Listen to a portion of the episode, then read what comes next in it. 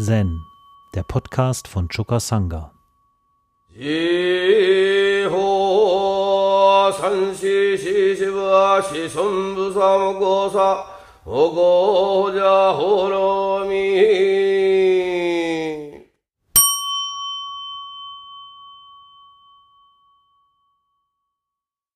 Im Katoshu, einer Choransammlung für Fortgeschrittene, steht im Fall 5 Bassos genau dieser Geist. Hm, dieses Koran findet sich auch in Mumonkan Nummer 30 und 33, sind hier zusammengezogen. Und da heißt es, Dai Bai Hojo aus der Ming-Provinz fragte Basso Deutze, was ist der Buddha? Basso antwortete, genau dieser Geist ist Buddha. Später fragte ein anderer Mönch Basso, was ist der Buddha? Der Meister erwiderte, kein Geist, kein Buddha.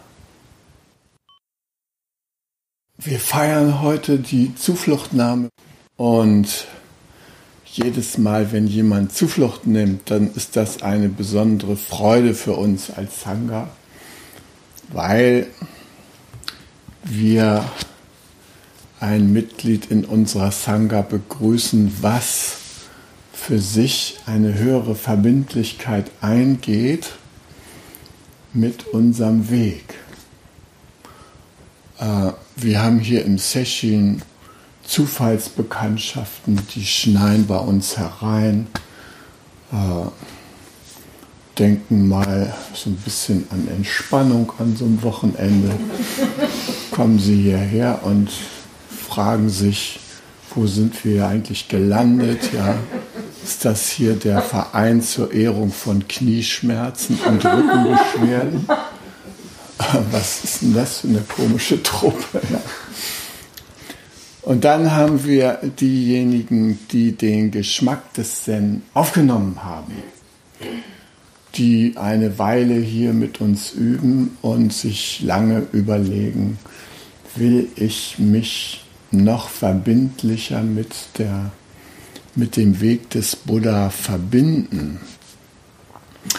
Und diejenigen, die sich da entschließen, sich mehr damit zu verbinden, die nehmen dann Zuflucht zu den drei Schätzen des Buddha.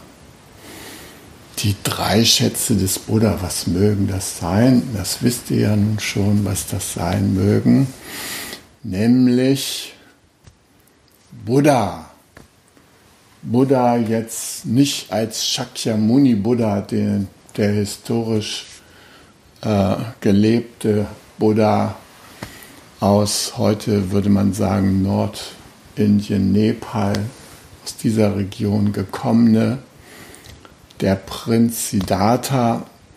Nein, Buddha in einem allgemeineren Sinne nämlich Buddha als der Erwachte, der zugleich das Potenzial des Erwachens in uns stimuliert. Ähm, wenn man Kinder hat wie ich, dann äh, möchte man auch gerne das Erwachen in seinen Kindern stimulieren. Die haben manchmal so Tendenzen, so äh, in gewisser Weise blind durch die Welt zu gehen, obwohl sie eigentlich schon mit wachen Augen unterwegs sind. Und dann versuchen wir eine Instanz in unseren Kindern zu unterstützen, die das Erwachen in den Kindern lebendig hält. Ähm, ich habe zum Beispiel meinen Kindern in der Regel nie irgendetwas verboten. Die kennen das gar nicht, dass ich sage, nee, stopp, nein, das machst du nicht und so weiter.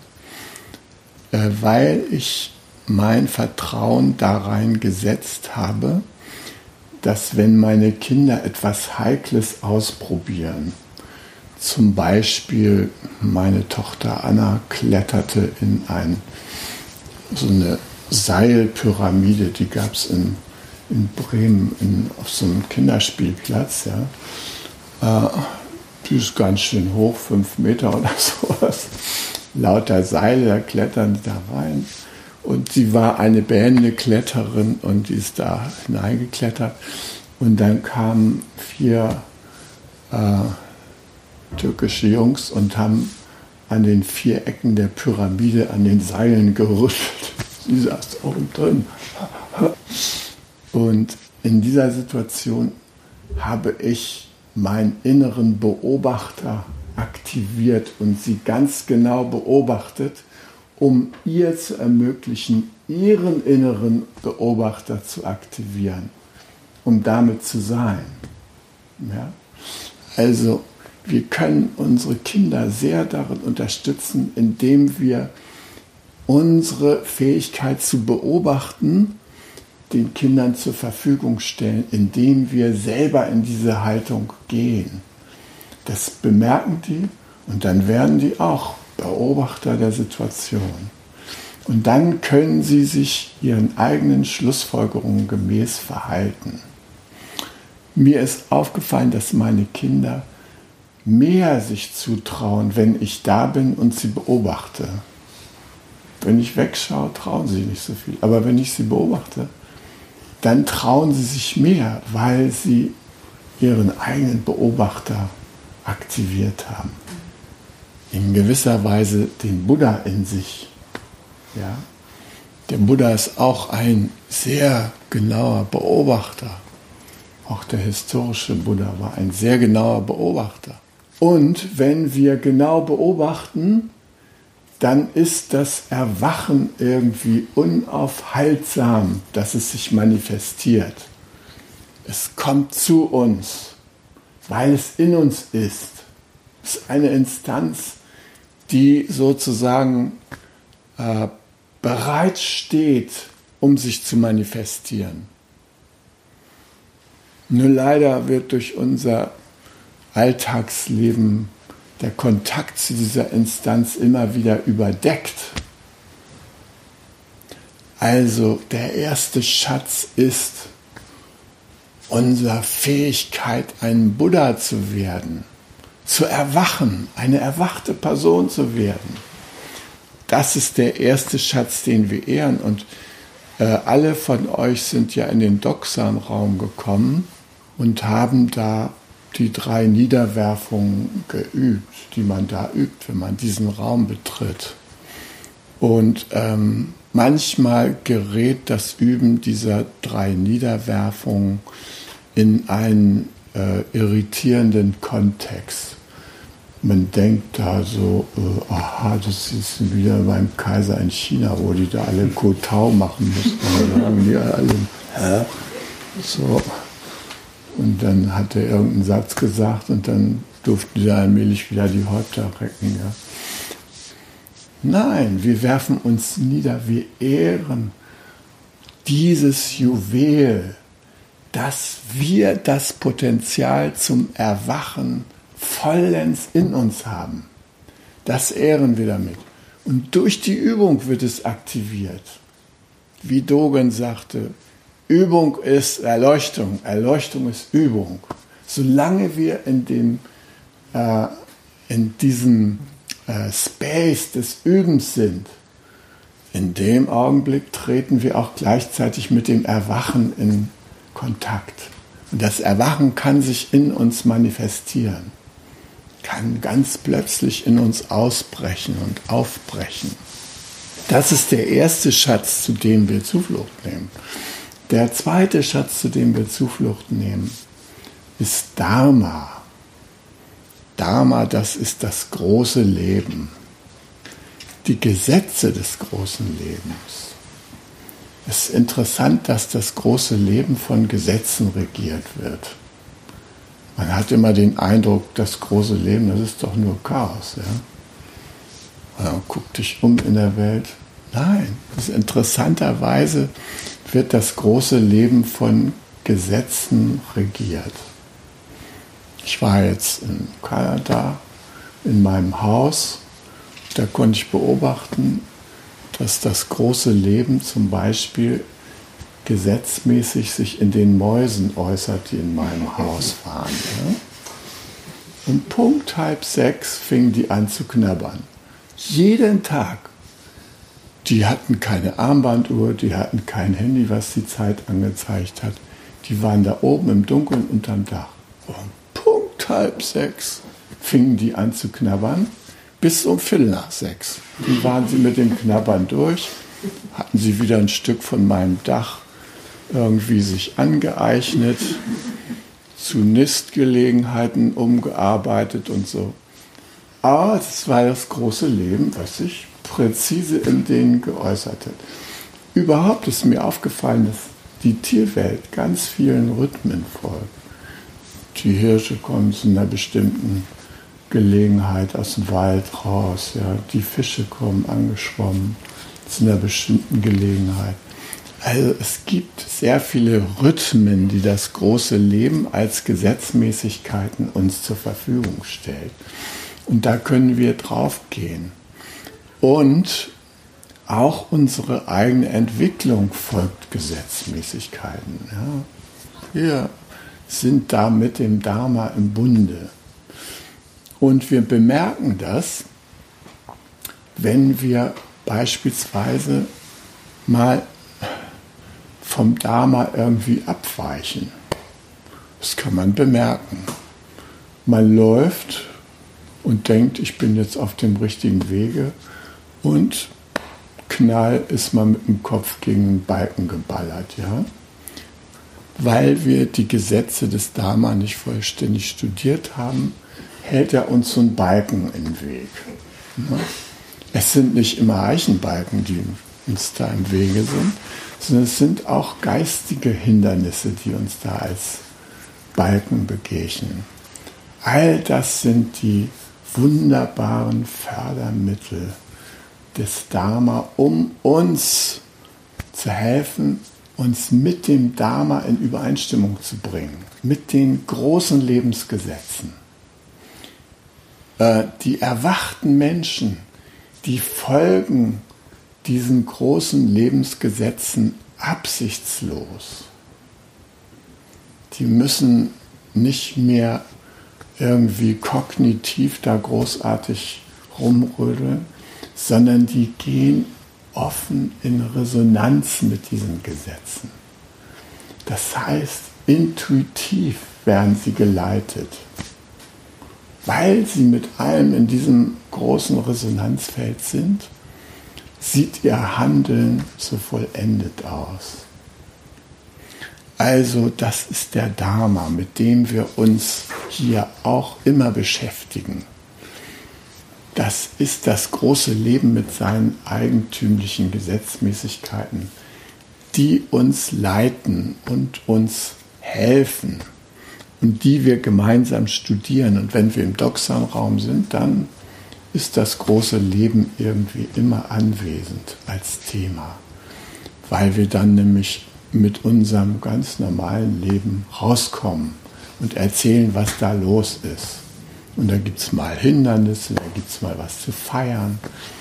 Alles Mögliche, was halt zum großen Leben dazu gehört. Und das große Leben ist etwas anderes als unser kleines Leben, was in diesem großen Leben aufgehoben ist. Wir bemerken, dass das große Leben ein wunderbarer Resonanzraum für unsere ganz persönliche Entwicklung ist. Und dann haben wir diesen dritten Schatz, Sangha. Sangha, ja. Ah, die Gemeinschaft der Übenden. Die Gemeinschaft der Übenden sind schlussendlich alle Beteiligten hier in diesem Universum. Der Mond übt auf seine Weise, die Erde übt, der Jupiter übt, die Sonne übt Unsere Milchstraße übt. Das schwarze Loch im Zentrum der Milchstraße ist am Üben, ja. Alle, alle sind am Üben. Alle Wesen sind am Üben. Alle fühlenden Wesen sind am Üben. Alle nicht fühlenden Wesen sind am Üben. Ja. Ich mache alle zwei Tage eine Niederwerfung vor meiner Heizung. ähm, ja, ihr lacht.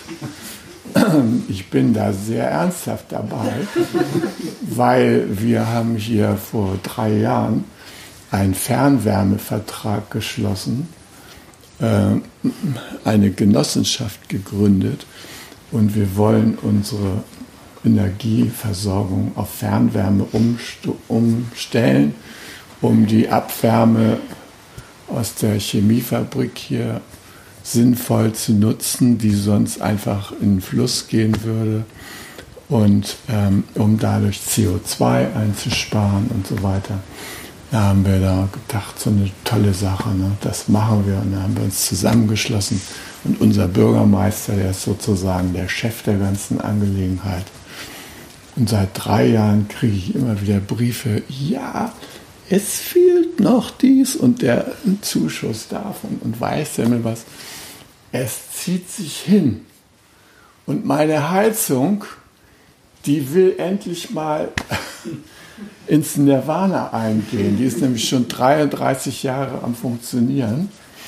Und die macht mir das immer wieder deutlich, dass jetzt ihre Zeit gekommen ist. Ja?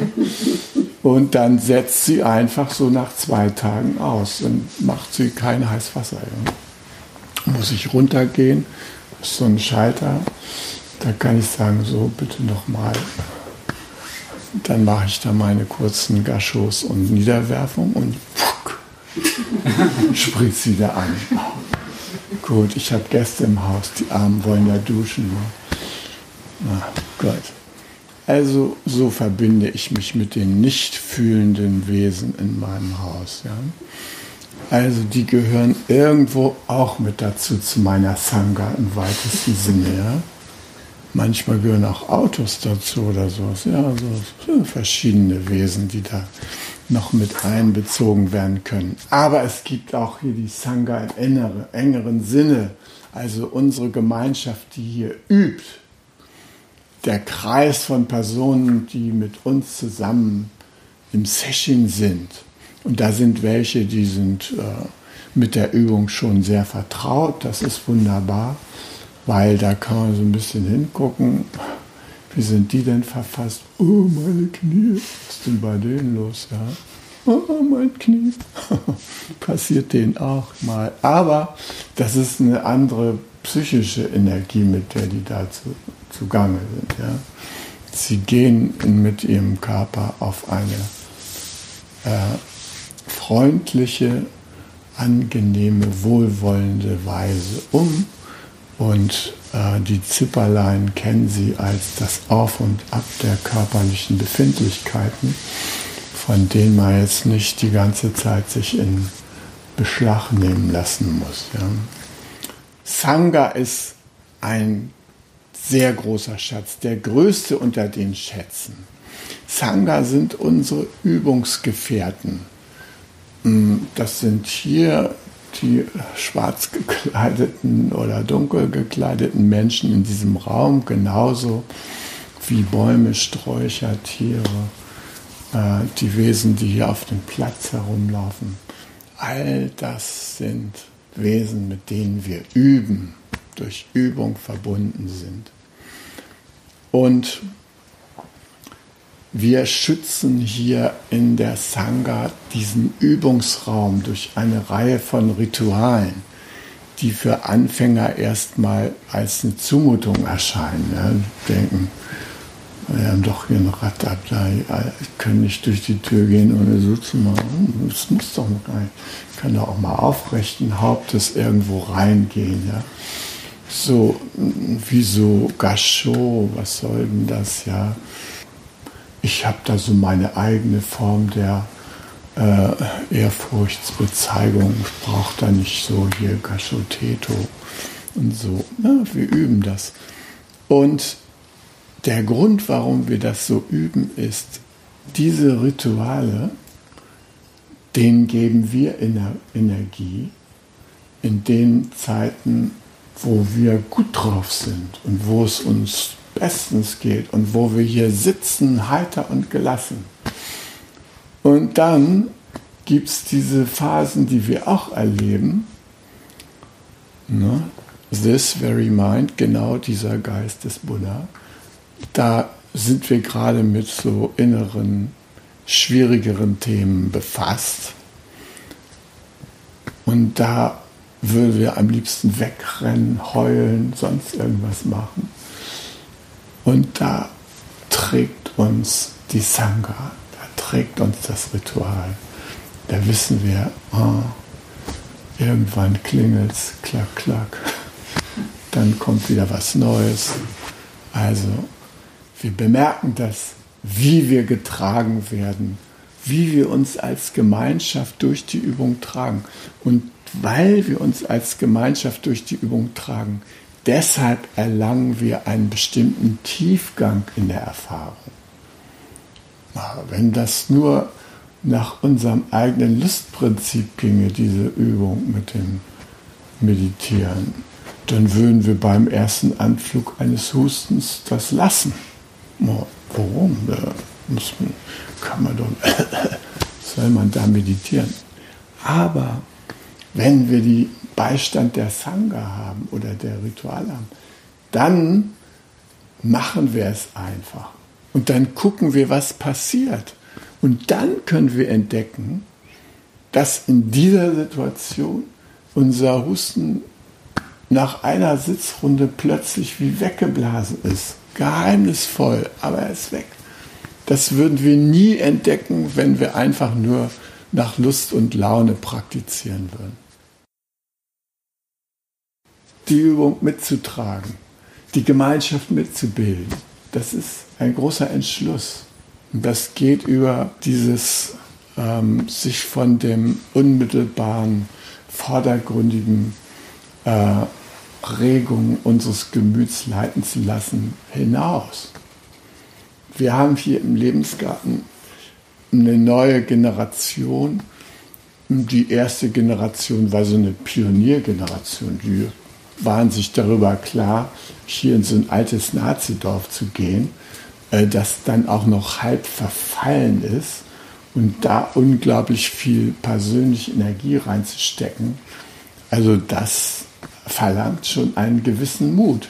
Und den haben die ersten Lebensgärtner aufgebracht und haben sich gegenseitig unterstützt. Und die waren getragen von Visionen und die waren der Überzeugung, wenn der Geist stimmt, folgt die Materie nach. Und das haben wir hier erlebt. Wir waren hier alle bettelarm, wir hatten nichts. Ein sehr schöner Zustand. Ich freue mich immer, wenn ich mich daran erinnere, wie wir damals waren. Ja, wir hatten nichts und wir haben irgendwie an dieser Vision gemeinsam gearbeitet und an deren Manifestierung. Heute haben wir hier so eine Generation von jungen Leuten. Ähm, da fragst du, äh, könntest du dies oder jenes vielleicht tun? Ja, sagen die, ja, also äh, doch, durchaus. Ähm, ich weiß allerdings nicht genau, wie ich morgen verfasst bin. Es kann sein, dass ich morgen in einer anderen Stimmung bin und was anderes machen will. Und also, wie soll ich mal die Generation sagen? Also hochflexibel. Die kann wirklich von Augenblick zu Augenblick mit den Strömungen ihrer persönlichen Befindlichkeit sein. Ja, für mich hat das manchmal was Anstrengendes, weil ich dann sage, ich will jetzt drei Tage nach Kroatien. Äh, könntest du äh, in der Zeit meinen Kindern morgens Frühstück machen, bevor sie zur Schule gehen? Ja, also doch, äh, durchaus, ja. Ich, ich glaube schon, dass das klappt, ja. So, und da bin ich da so in so einer gewissen Alarmstimmung. Ja. ich fühle mich sehr wohl, wenn ich hier in der Sendung äh, mit unseren Zanga-Mitgliedern etwas verabrede. Die sagen dann, ja, und dann weiß ich, das läuft. Ja. Anderer, anderer Geist, ja. die sind sich sicher, dass sie das einhalten können, was sie verabreden. Und das freut mich, weil das Ausdruck ihres Kontaktes zur Übung ist. Ja. Man kommt da allmählich drauf, dass das schön ist, dazu zu stehen, wenn man sowas sagt. Ja. Und dass man das auch ein Stück weit unabhängig macht von dem, wie man gerade so drauf ist. Ja. Es ist einfach herrlich, wenn wir uns darauf verlassen können. Ja. Gut, also Sangha, die Übungsgemeinde, die Übungsgemeinschaft, das ist unser dritter Schatz, weil wir uns gegenseitig bestärken. Wir sind in einem aufwertenden Kontakt gegenseitig. Als ich bei meinem ersten Session war, da war ich so furchtbar am Leiden, weil ich auch so blind war, als ich da hingegangen bin, weil ich dachte, ich komme zu einer Entspannungswoche und ich bin versehentlich in ein fortgeschrittenes Rinzai-Zen-Training geraten. Und es war grausam, weil ich durfte noch nicht mal mein Bänkchen benutzen. Dann saß ich da auf irgendwelchen Gartenkissen, meine Knie schmerzten, es war entsetzlich und man konnte nicht telefonieren, das Telefon war weggeschlossen. Ah, also, man konnte kein Taxi rufen. Es war Zonenrandbezirk. Der nächste Bahnhof 30 Kilometer weg, ja. Ein Fußmarsch ohne Ende mit diesen angeschlagenen Knien und so. Undenkbar in gewisser Weise. Und da gab es eine Frau Cornelius in der Sangha, also eine ältere, erfahrene äh, Sitzerin, ja. Und die saß mir so gegenüber und die sah, wie ich da mich abquälte. Ne? Und man hört das ja auch manchmal in der Sender, die Leute ändern ewig ihre Fußstellung und, uh, und jetzt nochmal dies ausprobieren und so. Und dann hat sie gesehen, wie ich da so stöhnend aufgestanden bin. Neben mir der Rinnsei-Mönch Bunsai, der wie eine Elfe sich äh, und die hat mir so, das merkte ihr Herz, von dem ging so Kreise aus und die haben mich erreicht. Ja. Ich merkte, wie sie so ihr ganzes Mitgefühl in der Meditation mir geschenkt hat. Ich war der Letzte, der Humpeljan, der da zum Speisesaal gehumpelt ist. Ja. Alle anderen waren schon so am Fließen. Ja. Und, so. Und da habe ich das gemerkt, wie toll das ist wenn da Menschen sind, die einen auf diese Weise unterstützen. Und das ist etwas, was in der Sangha möglich ist. Ja. Das kann man alleine nicht so in dem Maße erleben. Ja. Und ehren wir damit mit der dritten Niederwerfung aus dem Doxa-Raum, wenn wir zurückgehen in die Sitzhalle, ja, dann erinnern wir uns daran, wie wunderbar das ist, dass wir in eine Gemeinschaft von Übenden zurückkehren. Zen, der Podcast, ist eine Produktion von Chokasanga e.V. in Kooperation mit dem Podcaststudio Paderborn.